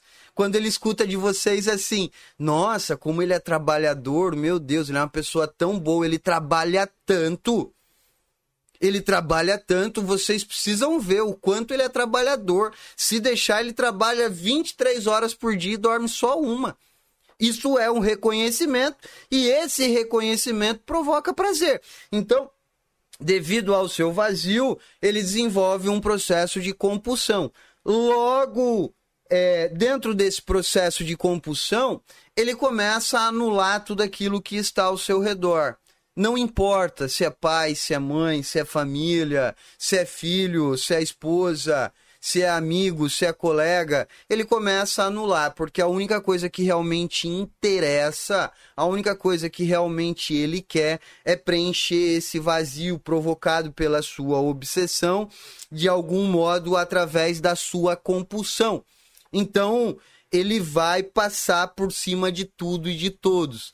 Hoje a gente estava fazendo uma uma internação, né, já no final da tarde, e, e aí foi muito interessante, porque uh, a família falou assim: ah, é muito difícil esse começo, né? É muito difícil esse, esse primeiro processo da, da internação e tal, né? É, e aí uma pessoa que trabalha comigo virou e falou assim: realmente é muito difícil, porque ele vai ter que ficar mais longe, ele vai ter que ficar distante daquilo que é mais importante na vida dele, né? E aí, na mesma hora, a mãe se encheu assim no peito, né? E falou: é, realmente, ele vai ter que ficar mais. Ele vai ter que ficar distante daquilo que é mais importante na vida dele. E aí, essa pessoa que trabalha comigo virou e falou: é, a droga né? E essa mulher deu uma murchada na cadeira, assim, sabe? Eu fiquei até com dó dela na hora. Ela, ela, ela se encolheu na cadeira que ela não sabia para onde ela ia. Mas é uma verdade, porque nesse momento, nessa altura do campeonato, o adicto, quando ele entra nesse processo de obsessão, compulsão e ego, ele já não sabe mais distinguir pai, mãe, esposa, marido, filho. Para ele, a única coisa que importa é aquilo que dê prazer e satisfação. E nesse momento do uso de drogas, é óbvio que é droga. Mas se você tira a droga da vida do adicto, vai surgir outras coisas. Porque existem outras coisas que proporcionam prazer. Então, nós precisamos entender que quando a gente fala de adicção, nós não estamos falando especificamente de droga. Esse é o primeiro e o mais importante ponto que nós precisamos esclarecer de uma vez por todas e que precisa estar tá muito bem nítido para todo mundo. O problema não é droga. Se você chegou até aqui, se você veio até o meu canal, se você chegou até um grupo de amor exigente, se o adicto ele está internado ou ele está em um processo de tratamento, o problema já não é mais droga. O problema já não é. Ah, Bruno, mas eu conheço um fulano de tal lá que um belo dia ele resolveu parar e ele parou. Então o problema é força de vontade. Não, é que o fulano ele não era adicto. por um processo normal, ele experimentou, ele teve um contato, ele começou a usar, e aí, num belo dia, ele decidiu parar e ele parou. E ponto. E ponto. Ele não era adicto, ponto final. E seu filho não é fulano de tal. Seu marido, seu irmão não é fulano de tal. Porque força de vontade funcionou para fulano, mas para você não. Para o teu filho, para o teu adicto, não. Então, partindo dessa premissa e compreendemos o que é adicção, agora precisamos entender então qual é o papel da família nesse contexto. O que é que a família tem a ver com tudo isso? Se de fato queremos ajudar, e eu acredito que queremos, Afinal de contas, fazemos um esforço muito grande para estar aqui hoje, para chegar até uma clínica, para ir até um grupo de amor exigente. Fazemos um esforço muito grande para contribuir de alguma forma para ajudar esse adicto. Precisamos então entender o que é ajudar e como é ajudar. Antes de eu entrar nessa linha, né, de ajudar, tem alguns comentários, algumas pessoas que chegaram. Muito boa noite para quem chegou aí depois do início, seja muito bem-vindo. Você que chegou e não deixou ainda o seu oi, o seu boa noite, já vai escrevendo aí nesse chat, já vai mandando o seu boa noite para eu saber que você está aí e também não esqueça de curtir esse vídeo aí. É só clicar nesse joinha logo abaixo e se inscrever no canal também. Deixa eu ler os comentários aqui bem rapidinho. Felisberto comentou: existe também pessoas que acabam se tornando dependentes de jogo, comida, compras, entre outros. Tais comportamentos também tornam a vida da pessoa incontrolável. Exatamente, Felisberto. É, é, na verdade, não é exatamente a, a substância, né? Não importa. É, quer seja jogo, quer seja comida, quer seja sexo, quer seja compra, quer seja adrenalina, não importa. Existe um padrão de comportamento que se desenvolveu. Existe um padrão de comportamento que se desenvolveu. E é disso que precisamos falar. Uh, Vânia comentou: meu familiar com 17 anos tinha, tinha já condições financeiras de assumir responsabilidades, mas não amadureceu o suficiente para tal. Hoje acredito que essa independência financeira só o prejudicou e muito. Pois é, é Vânia, é, muitas das vezes a gente dá um carro para quem não sabe dirigir é a mesma coisa que dar uma arma, né? Então é, é, a gente precisa tomar um certo cuidado com isso. Inclusive eu vou falar sobre isso agora nesse conceito de ajudar, né? Uh, Rafael Miranda, seja bem-vindo. Uh, Daniele Cristina, muito boa noite, seja muito bem-vinda. Kátia, boa noite, querida. Quanto tempo? Morrendo de saudade de você, Kátia. Maria José, boa noite. Daniele Cristina, sou de Recife, muito bom participar do grupo, tem sido muito rico todo o seu esclarecimento. Muito obrigado, Daniele, muito obrigado mesmo. Então vamos lá, né? Agora vamos para a segunda parte desse encontro, para a segunda parte dessa live. Eu quero deixar vocês aqui uh, bem conscientes do que de fato é ajudar nesse contexto. E vamos entender uma coisa aqui. Eu não quero ensinar vocês a ser pai, a ser mãe. Eu não quero ensinar vocês a ser irmão, a ser esposa, a ser esposo. Não, não é isso. Não tem nada a ver com isso. Eu quero ensinar e eu quero ajudar vocês como ajudar o adicto de fato. O que realmente é ajudar. Porque o processo de adoecimento, ele é tão intenso na vida do adicto que de algum modo ele interfere a tal ponto na vida daqueles que estão ao seu redor que aqueles que estão ao seu redor acaba por adoecer junto. Eu tenho recebido muito pedido de ajuda, mas muito pedido de ajuda, de pessoas me dizendo assim: Bruno, eu estou fazendo de tudo para ajudar meu marido, mas a minha sogra, ela não ajuda, a minha sogra ela só atrapalha, ela não participa de nenhuma reunião. Ou senão é, é o oposto. Ai, Bruno, eu estou fazendo de tudo para ajudar o meu filho, mas a minha nora não me ajuda em nada, ela faz tudo errado, ela facilita e ela não quer saber de nada. Ou senão, é uma irmã que fala, pô, Bruno, eu internei meu irmão, eu tô buscando ajuda pro meu irmão, mas minha mãe, nossa senhora, minha mãe, minha mãe, eu não sei o que fazer com a minha mãe, porque eu dou as costas, ela dá problema. Eu dou as costas, ela vai lá e dá dinheiro para ele. Eu dou as costas, ela vai lá e facilita as coisas para ele. Então, é, muitas pessoas elas estão adoecendo junto com o adicto. E por dois motivos. Por dois motivos. Primeiro, porque existe um processo muito natural, né, que é a ligação afetiva, aonde há uma tendência, um instinto natural nosso em querer de alguma forma ajudar os nossos, né? Se a gente for olhar, por exemplo, é, na, na, na história nossa, por exemplo, quando alguém descobre que tem uma doença grave, né? Ah, um primo descobre que tem uma doença grave. Faz 10 anos que você fala com esse primo, ele nunca participou da sua vida, você não participou da vida dele, vocês não tiveram vínculo nenhum, mas ainda assim, quando você descobre que o primo fulano de tal tá com uma doença muito grave, uma doença terminal, você fica pensando: "Nossa, meu Deus, tão jovem, né? E agora? Será que eu ligo para ele? Será que eu não ligo? Será que se eu ligar ele vai ficar constrangido? Será que eu vou visitar? Será que eu não vou visitar? Então há um instinto natural nosso em querer de alguma forma ajudar os nossos. Faz parte da nossa humanidade, né? Inclusive, isso é uma característica humana, intrínseca, tá lá nas nossas raízes, né? É, a nossa sobrevivência só aconteceu por causa disso, por causa dessa característica, né? Mas eu não quero entrar nesse mérito agora. A questão é que existe esse instinto natural, mas também o adoecimento ele acontece por conta da manipulação. O adicto ele tem uma capacidade muito boa, muito grande de sedução.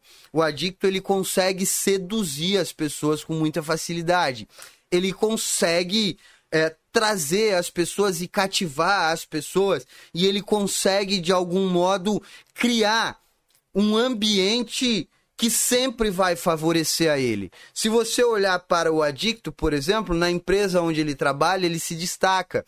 No bairro onde ele mora, ele se destaca. Nas pessoas que ele se relaciona, todo mundo gosta dele. Ele é um cara que, se deixar, é, é, ele é o, o mais maravilhoso do bairro, da cidade porque ele tem esse poder. Eu escuto, inclusive, com muita frequência a frase assim: nossa, mas ele é uma pessoa tão boa, ele é tão bom, nossa senhora, meu Deus do céu, você tem que ver como ele é bom. Se ele estiver na rua e tiver alguém sem roupa, ele tira a roupa do corpo para dar. Nossa senhora, como ele é uma pessoa boa, meu Deus né? No trabalho dele, ele se destaca, ele é muito bom. A empresa não sobrevive sem ele. Ele é uma pessoa muito boa. E aí a gente pergunta assim, mas e dentro de casa, como que ele é? E aí é onde a porca começa a torcer o rabo, né? Porque quando a gente fala e dentro de casa, como é que é? É onde começa a aparecer. Ele rouba, ele mente, ele engana, ele não cumpre com as responsabilidades. A roupa que ele dá pro outro, porque ele é uma pessoa muito boa, muito caridosa, na verdade nem foi ele que comprou. Ele não sabe nem quanto custou. O trabalho que ele é tão bom e se destaca e a empresa não funciona sem ele, porque ele é uma pessoa muito boa, muito dedicada. Na verdade, quem arrumou o emprego foi o amigo do amigo que tem alguém lá dentro e aí fez uma indicação que ele não precisou nem levar o currículo, ele só foi lá e começou a trabalhar. E aí a gente começa a ver que, na verdade, né, essas características que aparentemente são muito boas, né, nossa, mas ele é tão carinhoso comigo, mas ele é tão amoroso. Nossa, quando ele tá bem, quando ele não tá usando droga, meu Deus, ele dorme juntinho comigo, ele faz carinho em mim, ele se preocupa se eu quero água, ele se preocupa se eu preciso de alguma coisa, ele me leva aonde eu preciso. E a gente começa a notar que, na verdade, essas características elas são só manipulações. E por que é que eu digo que são só manipulações? Porque na primeira oportunidade que ele tem, ele passa a mão na tua carteira e vai embora.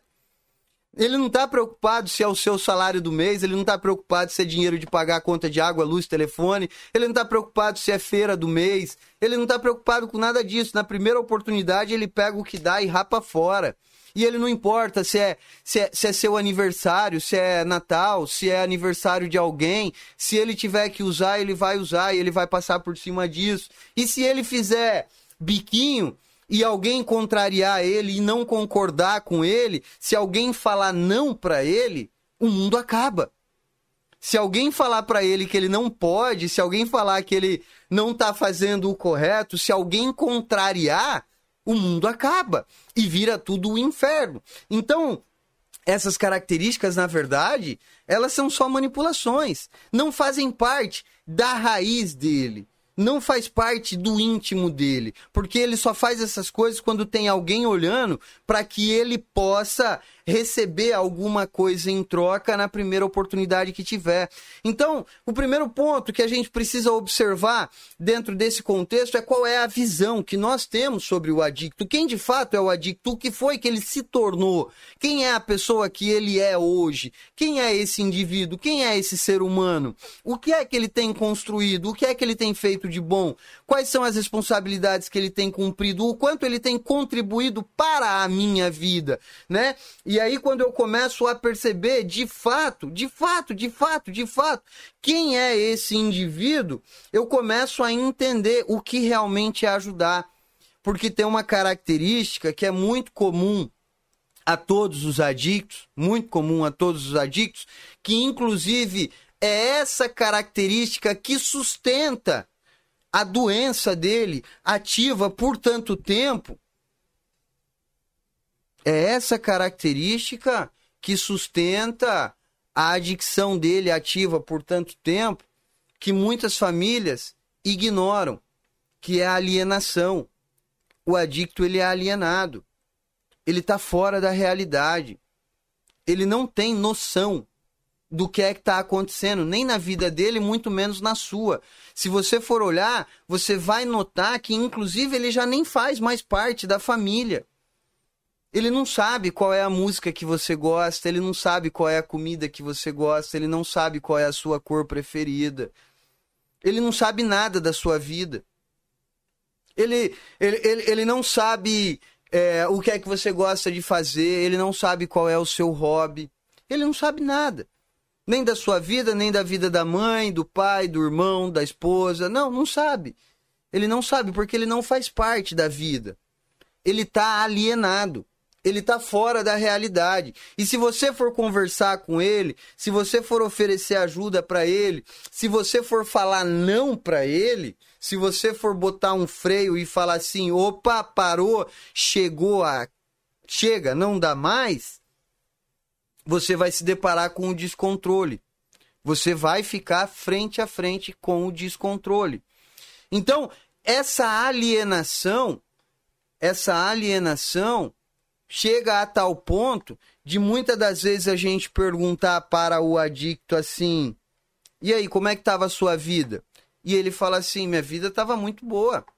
Tranquilo, pô, tava fazendo tudo, trabalhando, pagando minhas contas, cumprindo com meus compromissos, ajudando minha família. Minha mãe, que é uma louca, minha mãe, minha mãe. É, o problema é minha mãe.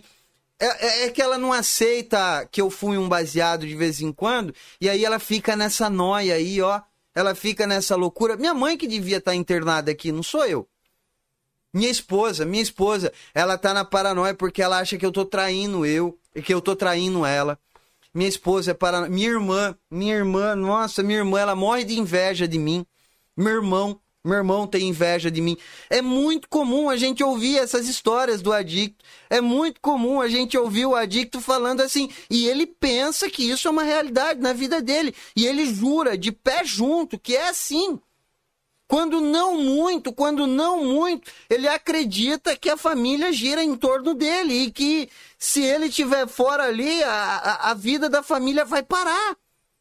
Ele pega o telefone num dia de ligação e ele fala assim: Ó, oh, mãe, você vai fazer isso, você vai pagar tal conta, você vai em tal lugar, eu preciso que você resolva tal problema e as coisas serão assim. Do lado de cá, é, é, tá tudo bem, pode deixar que eu me viro, como se ele tivesse controle da vida dele a vida toda e ele nunca teve. E é aí é onde entra o conceito de ajudar. É aí onde entra a ideia do que de fato é ajudar. Porque se o adicto, pelo processo de adoecimento, ele fugiu da realidade, ele não tem contato com a realidade, ele não consegue lidar com as responsabilidades, ele não consegue lidar com os compromissos, ele não funciona de uma forma natural e espontânea, precisa sempre alguém estar conduzindo. Logo, do lado de cá, eu, eu, como responsável por essa pessoa, como responsável por essa pessoa, deveria ser quem está colocando ele na realidade. Mas, na maioria das vezes, o codependente, por sua vez, acredita que o processo de ajudar é contribuir para sua alienação. É contribuir para sua alienação. E aí a primeira frase que eu sempre escuto, a primeira frase que eu sempre escuto, ai, como eu posso te ajudar? O que é que eu posso fazer para te ajudar? Bruno, eu queria tanto saber se ele está gostando do tratamento. Ele está feliz? Ele está feliz aí na clínica? Como que eu posso fazer para poder te ajudar? O que é que você precisa para te ajudar? Aí eu me pergunto do lado de cá.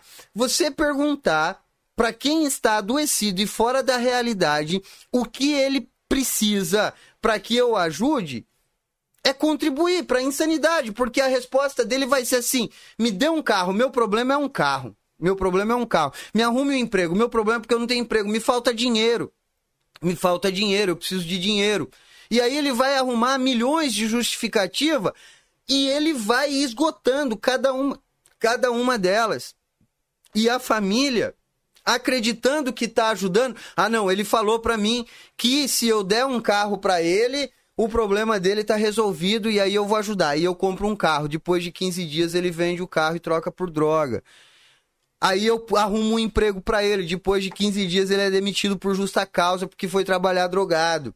Aí eu arrumo um dinheiro para ele, faço um empréstimo no banco, porque ele teve uma genial ideia de abrir uma empresa e o problema dele é o emprego. Aí eu faço um empréstimo no banco, arrumo uma empresa, depois de 15 dias ele falha a empresa, quebra tudo e fica no meu nome sujo. O meu cartão de crédito queima. Ah, não, porque ele vai trabalhar de Uber. Aí eu alugo um carro no meu nome e dou para ele trabalhar de Uber. Aí ele arruma um monte de multa, um monte de multa, vende o step do carro carro, vende o som do carro e sobra toda a dívida para mim pagar. E aí ele vai parar dentro de uma clínica e dentro da clínica, ao invés da família perguntar para o profissional da clínica, pergunta para ele: "O que é que você quer que eu faça? O que é que precisa fazer para te ajudar? Como eu posso te ajudar?" É simples. Põe o cara na realidade. Diga para ele como é que você se sente. Diga para ele o quanto ele tem te machucado, o quanto ele tem te magoado, o quanto ele tem ferido, o quanto ele tem invadido o teu espaço o quanto ele tem prejudicado a tua vida, quer ajudar de verdade, mostra para ele tudo que ele tem feito, porque dentro desse processo de alienação, ele não tem noção disso, ele não sabe que ele está te prejudicando. Na cabeça dele, o relacionamento que ele tem com você é lindo e maravilhoso, e para ele tá tudo certo, porque a ideia que ele tem de família é isso que está acontecendo aí, e tá tudo certo na cabeça dele, para ele tá ótimo. Então, se de fato queremos ajudar, e aí esse conceito de ajudar é que precisa ser trabalhado, ajudar não é exatamente fazer o que ele quer, ajudar é fazer aquilo que precisa ser feito. Ajudar é muitas das vezes eu dizer não. Ajudar muitas das vezes é eu mostrar para ele que ele está me machucando, que ele está invadindo o meu espaço, que ele está me trazendo dor e sofrimento, que eu já não aguento mais viver, que a minha vida virou um inferno, virou uma tortura, que eu não aguento mais pagar conta, pagar financiamento, eu não consigo dormir, eu não consigo trabalhar, eu não consigo produzir. Ajudar é colocar ele no lugar dele. Colocar ele no lugar de filho. Colocar ele no lugar de esposo colocar ele muitas das vezes aonde ele deveria estar e ele nunca esteve. Então, perceba que quando a gente fala de ajudar, né, a gente precisa entender que se eu perguntar para um diabético como é que eu posso ajudar, ele vai falar assim: me dá uma barra de chocolate. Só que se eu der uma barra de chocolate pro diabético, eu tô matando ele, eu não tô ajudando ele. Se eu der um carro para quem não sabe dirigir, é a mesma coisa que dar uma arma. E aí a gente precisa entender o que de fato é ajudar. E nós estamos falando de, um, de uma pessoa, nós estamos falando de um indivíduo que está fora de controle. Nós estamos falando de uma pessoa que perdeu a habilidade de viver. Ele perdeu o senso. Ele perdeu noção de limite. Ele não sabe distinguir o que é mãe, o que é pai, o que é esposa, o que é amigo. Se você for olhar para a trajetória de vida dele, você vai ver que ele tem muito mais considerações por pessoas que são insignificantes na vida dele, que nunca contribuiu com a vida dele. Porque se você reparar, inclusive na roupa que ele veste, na roupa que ele veste, a roupa que ele veste é muito mais preocupado, é muito mais preocupado com o que a galera vai pensar do que com o que a mãe e o pai vai pensar. Ele não, ele não tá preocupado se o pai dele vai se envergonhar da roupa que ele tá usando. Ele tá preocupado é o que a galera vai pensar da roupa que ele tá usando. O corte de cabelo, a maneira de andar, as pessoas que ele se relaciona. E aí você vai notar com muita facilidade que ele dá muito mais importância para pessoas que são insignificantes, que nunca contribuíram nada na vida dele. Os meus amigos, os meus parceiros e ele exclui totalmente, anula totalmente pessoas que estão ali o tempo todo à disposição dele. E nesse contexto a gente acaba se perdendo. Então, se de fato a gente quer ajudar, né, e o tema de hoje é como ajudar o adicto dentro desse processo de recuperação, chegou a hora de tomar uma decisão. Chegou a hora de pôr um limite, chegou a hora de dar um basta, não aguento mais. Esgotou chega. E se ninguém fizer isso, se ninguém fizer esse movimento, se ninguém frear esse movimento, ele vai continuar passando por cima de tudo e de todos. Ah, Bruno, mas ele está em casa, ele não está internado. Como é que eu faço isso? Começa a fechar a porta começa a fechar a porta. Não na hora que ele está usando, não na hora que ele está lá na euforia do uso, na hora que ele está na ressaca do uso, na hora que ele está depressivo. Porque aí, na hora que ele está depressivo, há uma tendência a ficar com dó, né? Coitadinho, nossa, ele está depressivo, deixa ele descansar. Deixa ele descansar. Não, essa é a hora de você pegar nos dois ombros dele, olhar no olho dele e falar: Cara, hoje você tá aí querendo dormir o dia inteiro, mas a noite passada você não me deixou dormir. A noite passada eu passei a madrugada todinha preocupada, sem conseguir descansar, e eu ainda precisei trabalhar o dia inteiro. E agora você quer ficar dormindo aí a noite toda? Você não vai dormir. Você não vai. Levanta e vai lavar um banheiro, levanta e vai passar um pano no chão, vai lavar louça. Então, chegou a hora de alguém pôr um limite, chegou a hora de alguém começar a fazer algum movimento, alguma ação. Se de fato eu quero ajudar. Ah, Bruno, mas eu não consigo ter uma atitude tão drástica assim, então começa devagar. Então começa devagar, começa com pequenos nãos, começa com pequenas atitudes, começa com pequenos detalhes, vai treinando o processo até chegar um momento em que você vai conseguir dizer não. Eu tenho um processo onde eu, eu, eu trago para algumas famílias que me procuram e a gente consegue, com muito, é, é, com muito pouco tempo, muitas das vezes conduzir para um processo de internação ou conduzir para um processo de recuperação. E eu tenho muitas famílias que passaram por esse processo comigo, que fizeram esse trabalho comigo ponto a ponto, e o adicto mudou. Inclusive, eu recebi uma mensagem de uma moça essa semana. Bruno, muito obrigado. Faz dois anos que meu marido está bem. Na época eu infernizava você, eu enchia seu saco e agora eu não poderia deixar de te agradecer. Meu marido está ajudando muitas pessoas. Então é possível, dá certo, funciona. Agora precisa de uma ação. Vocês precisam começar a se movimentar. Muitas das vezes a primeira ação a ser tomada é entender que eu preciso me cuidar. Eu preciso de um tempo para mim. eu preciso de um processo para mim, eu preciso de um cuidado, eu preciso de um momento meu para que eu entenda o meu valor para mim, para que depois eu consiga me posicionar diante do adicto. Né? É, é, nós estamos falando de um problema, nós estamos falando é, é de, de uma doença que afetou diretamente um padrão de comportamento e levou esse indivíduo, essa pessoa, para um estado de alienação. Essa pessoa perdeu o contato com a realidade. Ele não sabe o que é que está acontecendo, quem ele está machucando, quem ele não está machucando, o que é que está rolando na vida dele. Ele se perdeu totalmente.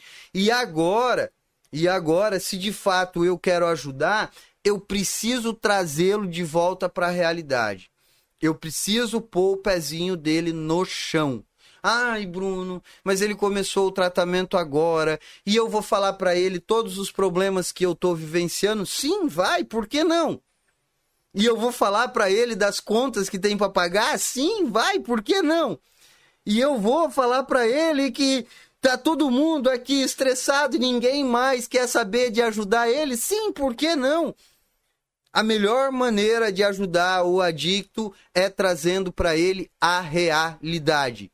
Traga para ele a realidade, nem que seja em doses homeopáticas, um pouquinho a cada dia, um pouquinho a cada momento, um pouquinho a cada situação.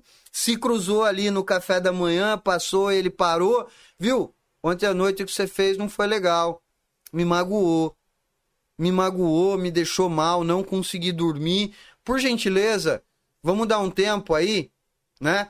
E aos poucos eu vou desenvolvendo o hábito e eu vou desenvolvendo o meu espaço dentro dessa relação. Muito legal, obrigado Bruno Góes pela sua participação aí no programa Independência, falando com grande propriedade sobre o papel da família na recuperação do adicto. Muito legal. É isso aí, o programa Independência vai ficando por aqui. Um beijo no coração de todos e até domingo que vem. Um beijo, tchau, tchau. Obrigado.